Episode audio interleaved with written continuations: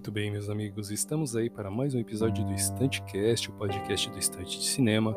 Estou aqui liderando mais um episódio em formato de monólogo e inaugurando também a programação do mês de outubro, que é o mês das bruxas, né? O, dia, o mês do Halloween aí que acontece, né? Embora nós não comemoremos aqui no Brasil esta data, ela é bastante presente no, em filmes e séries, beleza? Bom, o episódio de hoje ele reúne aí uma listinha, né? um, um uma forma aí de homenagear o cinema em casa, né? É, o episódio de hoje, que é o filme Trash Toda Tarde, ele vai abordar aí um pouquinho sobre este quadro que era exibido no SBT, foi exibido desde a década de 80 e tal. Então, neste, neste quadro aí que foi exibido na TV aberta durante um tempão, assistimos bastante filmes trash, né? Bastante filmes de terror aí em horário inapropriado. É, eu vou estar lembrando dele um pouquinho aí, beleza? O episódio de hoje é isso, vou lembrar de alguns de, deste quadro e alguns filmes que foram exibidos neste quadro também. É, vamos aí ao que interessa também. É, se procurem o Estante nas redes sociais, arroba Estante de Cinema no Twitter, Instagram, Filmou e Letterboxd. Procurem o Estantecast na sua rede de podcast de preferência, arroba é, Estante de Cinema no Spotify, Anchor, Google Podcast, Pocket Cast enfim, na sua rede de podcast de preferência, beleza? É, acessem o blog também, estantedecinema.blogspot.com e vamos lá iniciar este episódio aí especial, inaugurando também a programação do mês de outubro. É, o Cinema em Casa era um quadro de exibição de filmes do, do canal número 4 aqui em São Paulo, né, o canal que é o SBT. É, este quadro alternou horários né, entre períodos noturno, vespertino, mas foi no período vespertino que despertou a ira de autoridades, né, que foi uma época que o canal exibiu filmes de terror trash, considerado de conteúdo impróprio, né. O período de, de exibição do cinema em casa foi ali na... Teve, tivemos, tivemos dois períodos de exibição de, deste quadro, que foi ali de 1988 a 2004, alternando entre noturno e vespertino, e depois de 2006 a 2011, no período noturno apenas. É, o cinema em casa, que ele não é exibido desde essa época que eu falei, desde 2011, né? Ele teve, teve ótimos momentos, por exemplo, né? Como foi quando o cinema em casa bateu os 47 pontos no Ibope, né? Na audiência do Ibope. É, só para explicar como funciona esse sistema de pontuação do Ibope, ele é o seguinte. É, hoje ah, eu vou fazer a conta através da pontuação atualizada, tá? Da pontuação da época eu não tenho, não consegui a informação na internet ou em qualquer outro lugar. Então, hoje em dia, um ponto no Ibope equivale a 74 mil domicílios, tá? Levando em consideração domicílios que pode ter aí de um, pode ser um, um domicílio com uma pessoa ou um casal, um casal com mais um filho, enfim, uma família grande com cinco, seis pessoas, né? Então leva em consideração o domicílio e depois essa conta é convertida para fazer ali uma média e tal, para fazer uma, uma aproximação, uma estatística ali. Então ele leva em consideração especificamente o domicílio, então um ponto é 74 mil domicílios, tá? Então, em 1988, é, durante a exibição do filme Férias do Barulho com Johnny Depp, é, o SBT, com o quadro do cinema em casa na exibição desse filme, chegou a bater os 47 pontos de audiência no Ibope, equivalentes a 3 milhões de domicílios assistindo a esse filme aí. Coisa pra caramba. Então, cinema em casa que mora aí no, nos nossos corações, principalmente com relação aos filmes trash de terror. E é, é justamente dos filmes trash de terror que eu quero falar, porque foi no SBT que eu pude assistir muito desses clássicos aí. É, com certeza você que está ouvindo esse episódio também.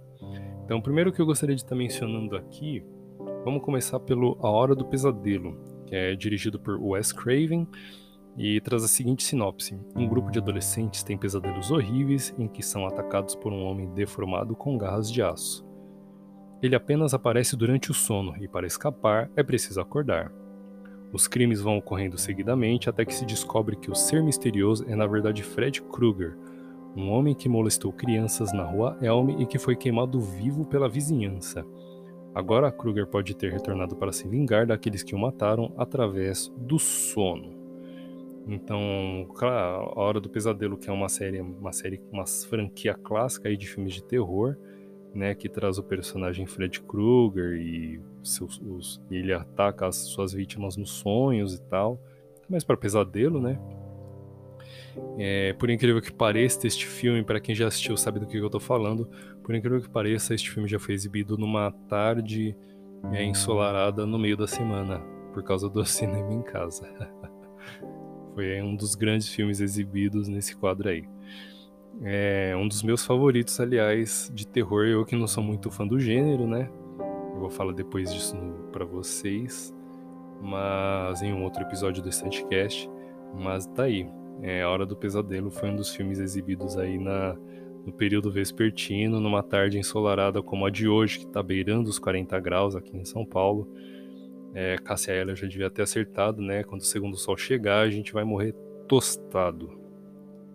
O segundo filme que eu quero trazer aqui, que é bastante interessante, que é um dos meus favoritos também, eu trouxe cinco dos meus filmes favoritos de terror, que é Christine, o Carro Assassino, né? Uma adaptação de Stephen King, dirigido por John Carpenter. John Carpenter, é, ele que vai aparecer de novo aqui na lista, né? É, a sinopse que eu, que eu vou fazer a leitura aqui para vocês é a seguinte: Arnie Cunningham é, compra, um, compra um Plymouth Fury 1958 que ele chama de Christine. Ele então desenvolve uma obsessão doentia pelo carro, para o desespero de seu amigo atleta Dennis Gilder. Depois do valentão Buddy Repperton desfigurar Christine, o carro se restaura perfeitamente e começa a matar Buddy e seus amigos. Determinado a acabar com as mortes, Dennis e a namorada de Arnie, Lee Cabot, decidem destruir Christine. Este filme, que é um dos clássicos aí do trecheira de terror, né? Ele também foi exibido de tarde, né, no meio da semana. Teve, com certeza foi exibido nas sessões noturnas, mas eu lembro muito dele claramente nas sessões vespertinas, assim, logo depois de chegar da escola. Então você chegava da escola, almoçava, assistia alguns desenhos e ligava no SBT para assistir filmes de trash de terror. Era a programação perfeita. E Christine é um dos que eu guardo, guardo com carinho na minha memória, na minha humilde memória. É um dos filmes muito bons aí que eu lembro, que eu gosto mais aí dessa lista. É... Tem também A Volta dos Mortos-Vivos 2, dirigido por Ken Wilderhart, é... cuja sinopse é Barris misteriosos caem de um caminhão do exército perto de um cemitério abandonado. Quando pessoas da vizinhança abrem esses barris, deixam escapar um líquido verde que transforma os vivos em zumbis e ressuscita os mortos de suas tumbas. É a Volta dos Mortos-Vivos 2, que ele funciona como um, um soft reboot do primeiro filme, né? O primeiro filme que tinha nudez explícita, tinha várias outras coisas ali que não, que não eram, que já seriam, que já seria considerado um absurdo ser exibido na TV aberta que foi o que justamente aconteceu com o cinema em casa no período da tarde. É A Volta dos Mortos-Vivos 2, que aí é um, é, igual eu falei, um soft reboot do primeiro filme, traz os vários personagens do primeiro filme de volta, né? O primeiro filme que acaba com uma explosão nuclear na cidade, matando todo mundo.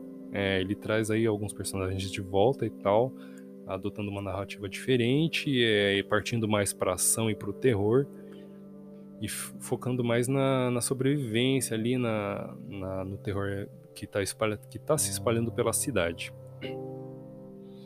Então, o segundo filme que ele foi bastante, bastante falado e bastante exibido também no cinema em casa é um dos meus favoritos. Tá? Eu gosto mais do segundo do que do primeiro, inclusive. Um filme muito bom mesmo.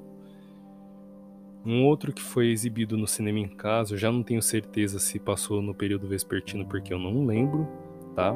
Mas ele foi exibido no cinema em casa provavelmente no período noturno, que é O Enigma de Outro Mundo.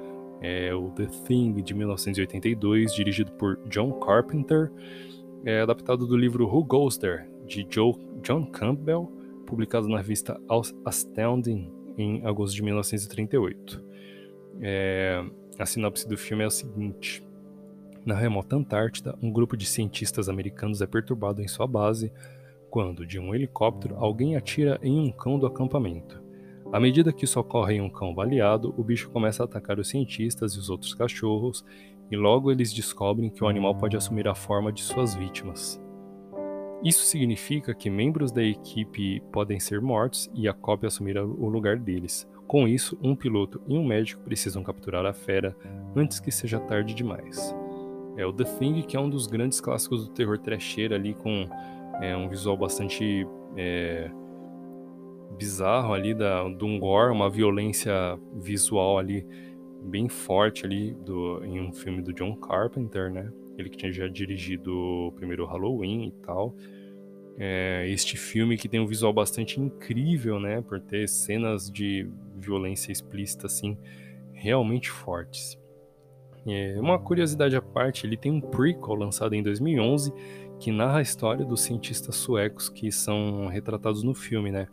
O filme começa com uma perseguição de helicóptero, um helicóptero perseguindo um cachorro, o cara, o cara está com um fuzil ali com mira telescópica tentando acertar o bicho. Quando ele chega na, na base americana, né, e os, os americanos socorrem o animal, e o helicóptero, é, teoricamente inimigo, acaba sendo abatido ali, explodindo e tal. É, estes cientistas de, de uma que eram, que eram de outra nacionalidade, né, eram suecos, ele, estes cientistas foram retratados em um filme lançado em 2011, que narra este, este episódio aí.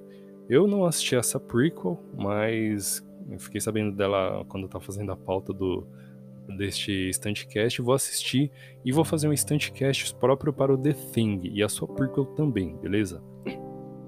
Então aguarda aí que logo logo teremos novidades. Por último, mas não menos importante, temos O Ataque dos Vermes Malditos, Tremors, de 1990, dirigido por Ron Underwood, e cuja sinopse é: dois amigos habitantes de uma pequena cidade esquecida no deserto lutam pela sobrevivência para salvar o mundo do ataque de minhocas gigantes e carnívoras que vivem debaixo do solo. É, é, é isso mesmo que você leu. Para quem quem não assistiu O Ataque dos Vermes Malditos, é disso daí que o filme se trata. Mais um filme trecheira de horror, na verdade, né? Ele não é nem de terror em si. Mas é um filme muito bom que foi exibido incansavelmente nas tardes, na, no meio da semana, lá no Cinema em Casa, no SBT. Mais um filme maravilhoso que logo logo vou fazer um, um repeteco dele porque eu estou com saudades. Algumas curiosidades à parte é, a respeito do Ataque dos Vermes Malditos é que ele recebeu outros seis filmes, né? E neste mês, em outubro, ele vai receber o sétimo título, que agora está sendo lançado de novo. Virou um filme para televisão, né? É... O protagonista é Burt Gummer, interpretado pelo autor Michael Gross, que continua no papel desde o primeiro filme. O Burt, que é aquele especialista em em armas de fogo, né? Ele, ele e a esposa detonam um dos, um dos vermes ali, um dos obroides, né? Eles detonam ali um dos vermes com, junto com a esposa, justamente é, pipocando fogo sem dó nem piedade no bicho. O bicho abre a boca ali, tenta trazer o. pegar o Burt e a sua esposa com os tentáculos, né? E o Burt com a espingarda ali de. que fura a pele de elefante, né? Com, uns cartuchos enormes. Ele acaba, ele e a esposa acabam conseguindo matar o bicho na base do tiro, simples assim. Então, foi um dos personagens mais legais ali do filme e ele figurou em todos desde o primeiro filme, tá? Então, o segundo, o terceiro, o quarto, o quinto, o sexto e agora também o sétimo que vai ser lançado neste mês, em outubro, teremos aí Burt Gummer é, dando tiro a, a roda aí nos vermes malditos. Bom, é, já fechando aqui este episódio, né?